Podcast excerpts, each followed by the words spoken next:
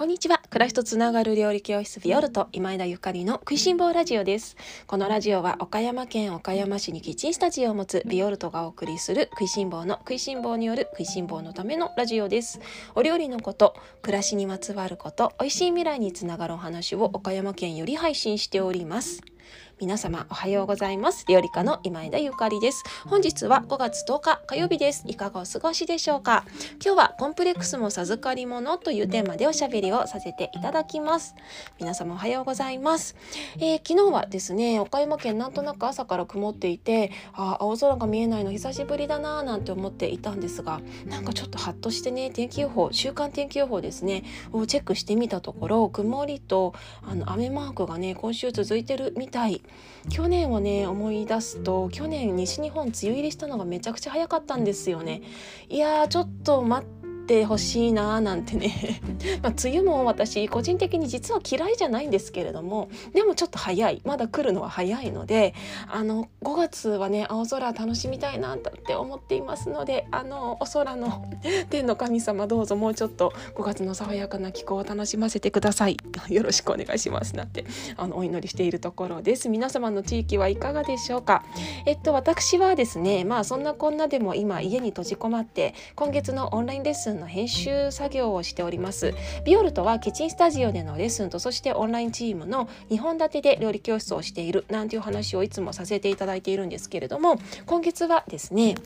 キッチンスタジオもオンラインレッスンの方もテーマは身近な発酵料理とそれから初夏の一汁三菜というテーマですね。あの発酵をテーマにした料理教室、まあ、いろいろねありますけれども私もそうね、まあ、特別それそんなね発酵のスペシャリストでも何でもないんですけれどもやっぱり改めてねこの発酵についてみんなと一緒に考えたいなみたいなあの機会をね1年に1回ぐらい持て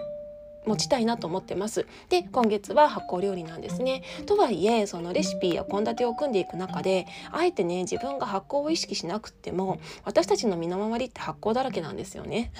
もうあのもうほとんどのねレシピが別にその先月のねあの先月4月号ですね4月の方を、えー、韓国料理ご紹介してるんですけれどもこの韓国料理のレシピを振り返っても例えばコチュジャンとかあの韓国のね発酵調味料ですしそれからあのお酢なんてものもね発酵調味料ですよね。私たちもう全然いつもねそういうお醤油であれねあの発酵調味料をあのもう身の回りにあって使わない日は日本人はないと思うんです。発酵調味料食べない日って日本人ないんじゃないっていうぐらいもう本当に日々ねそういうものに囲まれて生かされて生きてるなと思っています。とはいえなんか発酵がどんどんこの言葉がね一人歩きしていってそれこそ今その腸内環境とかね腸活なんていう言葉が流行っているので多くの人がその自分の体に入れる食べ物にあのだんだんだんだん意識が向いてきたななんて思っているんですけれども、まあ、発酵もいいよねっていう風に言われてますよね。とはいえその発酵はいいよねがどんどん一人歩きしていてねなんか本質を本質が抜けていってしまっているのをちょっと私は危惧していましてでそんなねことをね今月みんなとあの一緒に考えたいななんて思って発酵をテーマにしたいと思っております。えっと内容はですねまた改めてご紹介あのご案内したいななんて思っているんですけれどもそんなあの発酵料理ですねあの今月は私だけではなくってその私の周りにいる自慢のあの友人たちですね食の仕事をする自慢の友人たちの力をあの借りましてご協力を得ましてねあのちょっと何て言うのかな盛りだくさんな内容で今制作をしています、えー、オンラインチームの皆様5月20日にオンラインレッスン今月もね発売しますのでどうぞ今しばらくお待ちくださいね。ビオルトのオンラインレッスン気になる方は是非オンラインショップ覗いていただけたらと思うんですけれどもあのもちろんお得な定期購読がおすすめでございます。お得な定期購読の方はオンラインレッスンプラス Facebook の非公開グループで運営していますオンラインサロンですね。こちらもあの込みで2980 80円となっていますのでよりね深くあのしっかり食について学んでいただけるのではないかと思っております。まあ、もちろんあのオンラインサロンはあの苦手とかねそれから Facebook やってみませんみたいな方向けにあの単品でもあのアイテムの方はご用意しておりますので。皆様にはねいつでもどこでも何度でもお楽しみいただけるんですが、えっと、こちらの方ですね、えっと、5月分からですねあの値上げさせていただこうと思っていましてとはいえすぐに値上げをするわけではなくって発売して1ヶ月経ったものはあの4000円に今3850円なんですが4000円にさせていただこうと思ってるんですね。ですのであの過去回ですね過去回の方をあのちょっと気になるものがあったんだみたいな例えばいなり寿司のレシピとか冷やし中華のレシピとか担々麺のレシピとか、まあ、もう全部全部おすすめなんですけれども超あのいいレシピ作ったなと私も自画自賛してるんですね。でそのようなものあの気になってたわみたいな方はね是非5月19日までの間にあのご購読いただけるのがおすすめなのかななんて思っております。あの続々と皆様にあの過去回ご購読いただいていまして皆様本当にありがとうございます。あのご購読くださった皆様どうぞゆっくりあのご覧いただいてビオルトのオンラインレッスンはもういつでもどこでも何度でもご覧いただけるのがあの自慢ですのでね焦ってみなくても大丈夫なんです。であのもしご覧いただいて作ってみてわからないこととかねなんか食材についてのご質問などなどもありましたらお気軽にビオルトのあのホームページからお問い合わせいただいたりとかあのオンラインチームの方はねオンラインサロンの中でお気軽に投げかけていただけましたらと思います。せっかくあのこうしてご縁をいただいてますので皆様をねあのもうよりね料理をより皆様のお料理がより美味しくあのより皆様の台所ライフが楽しくなるようにもうあの全身全霊かけてね 頑張っていきたいと思っておりますのでオンラインレッスンをご覧いただきご覧いただいてねご質問などありましたらご遠慮なくお知らせくださいね。はいそれでは今日の本題に移りたいと思います。今日はコンプレックスについてのお話です。えビオルトはオンラインチームの中でねあの限定の部活として、えー、星部っていうのを運営してるんですね。こちらはオンラインチームの皆様が5人いてあの無料でねあのその星部という部活に入ることができて去年の年末から今今年今月も5月中旬ぐらいまでっていう限定なんです。であの、まあ、みんなでその星を自分のホロスコープを読めるようになりたいねっていうようなあの部活なんですけれどもそうよもう5月中旬までだから皆さんどう？もう5月10日になっちゃってるけどねもう今日もう終わりますって言ったら全然 まだちょっと終わりまで行ってないのでそうなんですということでねこのあの配信を聞いてくださってるおし部の皆様もうちょっとだけあの伸ばそうと思ってるんですけれどもあんまりもう無駄にダラダラ伸ばしてもしょうがないのでここからねもう本当にスピードアップして私投稿していきますのでどうぞしがみついてついてきてくださいね。であのもうでもねそろそろ本当に今回の星部2.0終わりにしようと思ってるんです。でまた次の募集があるかないかはまたちょっとあの考え中ななんですけれども、まあ、もうぜひねあの入りたいという方は メールかなんかしてくださいあの多か多いたくさんの人が入りたいという方がいたらまたやろうかななんて思ってるんですけど。でそんな星部の中で自分をね見つめる機会がすごく増えてる方が多くってでこの前あのどなたかのねコメントでそのコンプレックスがあったことでなんか今の自分があるんだなみたいなあのコメントがあったんですよね。で私もそのコメントを拝見していや本当そうだなって思ってであの私にもいっぱいコンプレックスあるしいやなんかそういうコンプレックスがない人間なんてねそもそもあのいないんじゃなかろうかと思いましてで今日はね私のコンプレックスをなんかおしゃべりしようかななんて思っています。それこそその星読みですね。私がいつもその星読みで星読みをねあの学ばせていただいている星読みヒーラーのゆうじさんのあの最近のブログか投稿に自分のダメポイントをなんかどんどんポロリしましょうみたいなあのねアドバイスがありましたのでで私もそれに乗っかって自分のダメポイントポロリしようかなと思ってるんですけれども是非ね皆様もダメダメポイントポロリしてくださいね。で今日私の番で私はねコンプレックスあの今はだんだんなくなってきたんですけれどもあの自分の一番のコンプレックスって何だったかなって振り返ると見た目だなっていうふうにあの思いましたね。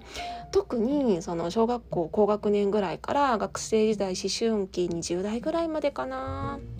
うんいやもっとかな。何よりも見た目がすごいコンプレックスだった。もう顔ももちろんそれから体型とか身長もめちゃくちゃ高いしあとそうねなんかセンスがないんじゃない。服のセンスがないんじゃないかとかもうそういうこといろいろですよ。であのその内側の問題よりも私にとっては外側の自分がどう見られてるかみたいなことが一番のコンプレックスででうんでしたね。でまあそういうふうに私が思っているからこそ、まあ、多分そういうふうに生まれたんだと思うんですそういうあの そういう風にしてねもう何て言うのかなそれがデフォルトでもうこの人は見た目にコンプレックスを持って生まれてきますみたいなのが私のあの ミッションだったんだろうなと思ってるんですけれども。そのねあの母親がすごいあの結構美人とよく言われるあの類の人ででまあ確かにあの目もね大きくってお母さんお化粧するとまあ確かに映えるななんて思ってたんだけれどもお母さんといるとねなんかまあ美人なお母さんですねとかお母さんがあの参観日とかに来るとすごい褒められるんですよ。えでもなんか褒められるって私と似てないから褒められるっていうかお母さんが褒められるけど私はどうなんとか思ったりとかそれからなんかお友達可愛いお友達といるとなんかその可愛いお友達の引き立て役になってしまっているような気がする自分、まあ、自分が勝手にダメ出ししてるんですけれども、まあ、ただのねあの自己否定ですよねみたいなことが気になったりとかあともうどうしてももうもっといっぱいもっと可愛い服が欲しいみたいに思ったりとかそれからそうねもう私あの身長もめちゃくちゃ高いので、うん。まあ、今はね身長のことは全然もうほぼきほぼていうか全く気にしてないんですけれどもうんそうね思春期ぐらいまではめちゃめちゃ気にしていましたかね。165センチあるんですよね。でさらにもう手も大きいし足も大きいんですよ。で骨格がねあのしっかりしてるのでもう手も男の人みたいだし全然多分うちの夫と手の大きさ同じぐらいかもしんない。あと足なんかあの25センチちょいぐらいあるんですよ。さすがに26はいかないんですけど25センチちょっとあると思うのでもうなんか靴が見つからないとかまあそういうこともねそういうこともありしありありあるんだけれどももうそれ以上にねもう足が可愛愛くないみたいな。もうそれもコンプレックスだったかな。であの爪にねマヌキアなんか塗ったりするともう手もごついし爪も大きいからなんかもう女装みたいになっちゃったりとかしてそれもすごい嫌だった。ただそのあの自分のね手足が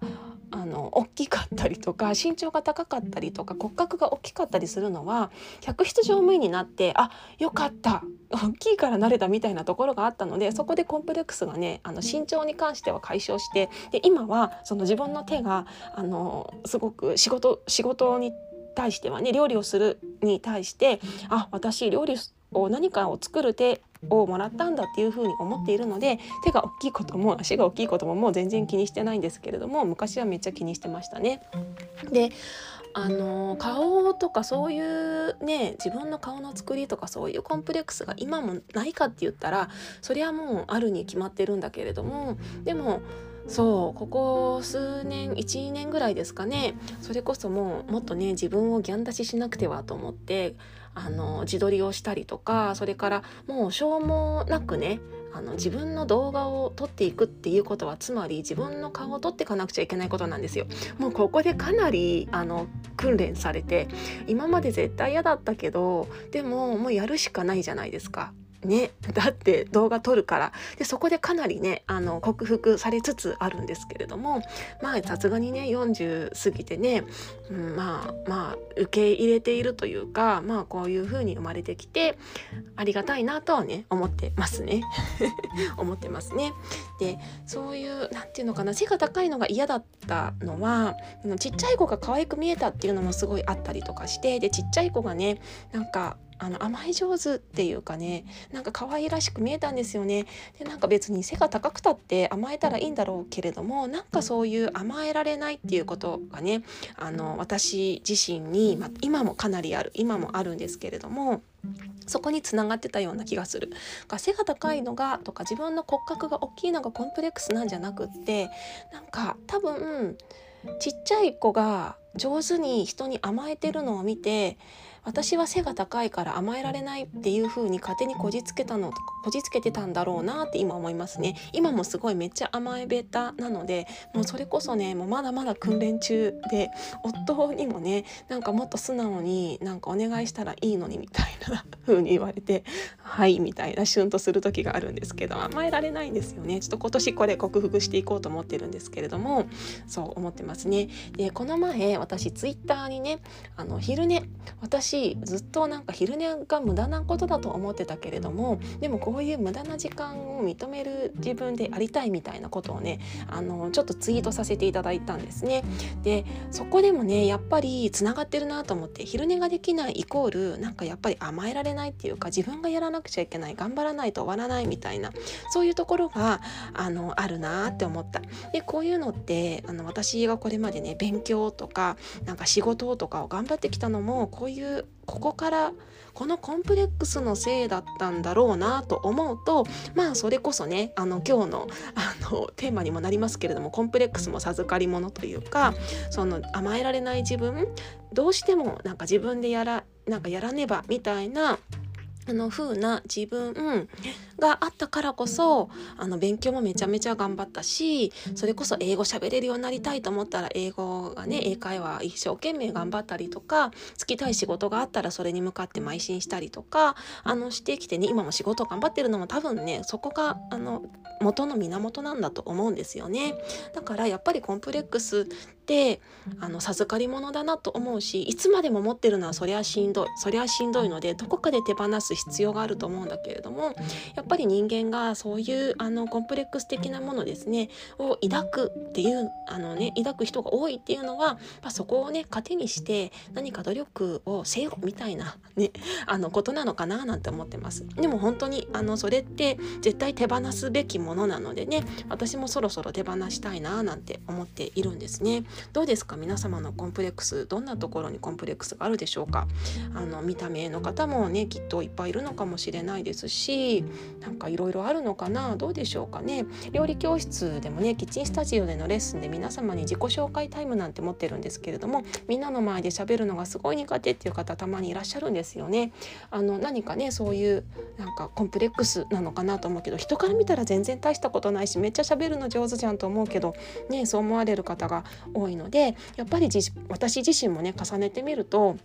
なんか自分だけそこにあのフォーカスしすぎていてねあのコンプレックスだと思って勝手に思っているけれども実際そうでもないことっていっぱい人はそんなに気にしてないことってあるよなーなんてね思いましたね。そうそう今月のオンラインレッスンはあのみんなの力を借りてオンラインレッスン作ってるみたいな話をしたんですけれどもお魚屋さんにねお魚のさばき方をあの教えてもらったんですよ。でその三枚おろしの方法をしっかり動画で収めてあのお魚屋さんが動画をあ動画の収録に協力してくれたのねすごいでしょ？でその三枚おろしもう絶対学びたいじゃないですか。アジの三枚おろし。それを動画で収めたのであのぜひ皆様にね永久保存版でもうみんなであの魚さばけるようになろうみたいな感じでねあの収録しているんですけれどもあのお魚屋さんも言ってた。その自分のあの動画であの喋っている声それがすごい変だからすごいなんかもう嫌ですみたいに言ってたけれども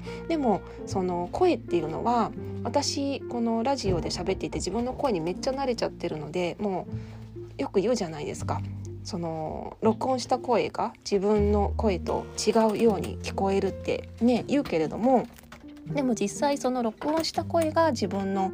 声なんですよねみんなが聞いてる自分の声で全然恥ずかしくもないしおかしくもないしみんなめっちゃいい声だけどなんかそこにねなんか変な声とかね気持ち悪いとか恥ずかしいなんていう風にあの言うけれどもいやいや全然いいじゃんって思うし私もすごい慣れちゃったんですけれどもいや慣れるっていうことはねいやそういうことなんだろうななんて思ってるんですよね。でそうそうみんないろいろあるけけれどもね。でもやっぱりそういうのってあの乗り越えていくものだよね。そうだから私もねいろいろ手放したいなってねもう本当にもうさすがに40過ぎるのでいろいろ手放したいなと思ってまあね今土の時代から風の時代に変化の変化の時代なんて言うけれどももうその時代だけじゃなくってね自分もしっかりその時代にねあの乗っかってね変容していきたいななんて思っているところですね。でそんな時にねあることに気づいたんですよ。今日私、まあ、気づいたっていうか改めてああそうだったなみたいな。これ言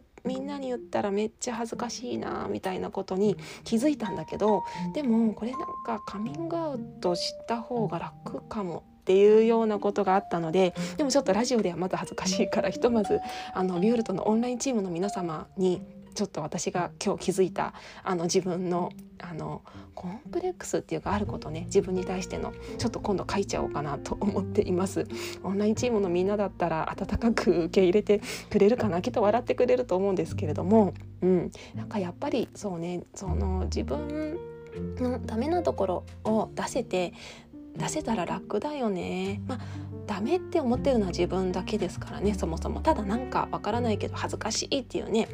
なんかその自分の聞き慣れてない声が恥ずかしいとか動画に映る自分の顔が恥ずかしいとかね。なんかそれこそもう本当にいろいろねみんなの前で喋るのが恥ずかしいとかもいろいろありますけれども。でもそこを乗り越えるとめちゃめちゃ楽だしすごい可能性も広がるしめっちゃ楽しそうですよね人生。ね。なんていう風に思って今日はこんな話をさせていただきました。皆様も是非あのここのコメント欄に書いていただいてもいいしあのお友達同士でねなんかそれぞれのねコンプレックスを打ち明け合うみたいな、まあ、お酒飲みながらでもいいしそんなのもいいのではないのかななんて思っております。今日はね私この後あのピラティスにね行こうかなと思っていて今日ピラティスデーですね。ピラティスの仲間本当にあのみんなざっくばらんであの本音でしか語り合わないような仲間なので私もその体を動かすことがすごく気持ちくっていくっていうのもあるんだけどその仲間にね本音であの本音で付き合える仲間に会えるっていうのがもう何より楽しみでね行っていますね。ぜひねあの料理教室にご参加の皆様もあのなかなか本音で本音で参加してっていうのもね全員に言うのは難しいかもしれないんですけれどもあのぜひぜひできそうな人は本音で参加してください。そしてオンラインチームの皆様もオンライン上の方が意外と簡単なのかななんて思いますのでねあのぜひ本音トーク繰り広げ一緒にね繰り広げていただけたら楽しいななんて思いますね。もう上辺だけでね付き合うようなあの人間関係の社会っていうのはそろそろ終わりなんじゃないかななんてね私自身はね風の時代に入って思っていますよ。というわけで今日はコンプレックスは授かり物というテーマでおしゃべりをさせていただきました。えー、今月料理教室ビオルトのオンラインレッスン5月20日に発売予定です。えビオルトのオンラインチーム定期購読の方は、え初月無料あの全最新号ですねプレゼントさせていただいておりますので今ご入会の方は4月の春のビビンパと養生料理の方をプレゼントさせていただいております、えー、ぜひ皆様お試しでも構いませんので一度試してみてくださいね。気になる方はオンラインショップの方を覗いてみてください。それでは今日も美味しい一日をお過ごしください。暮らしとつながる料理教室ビオルト今枝ゆかりでした。thank you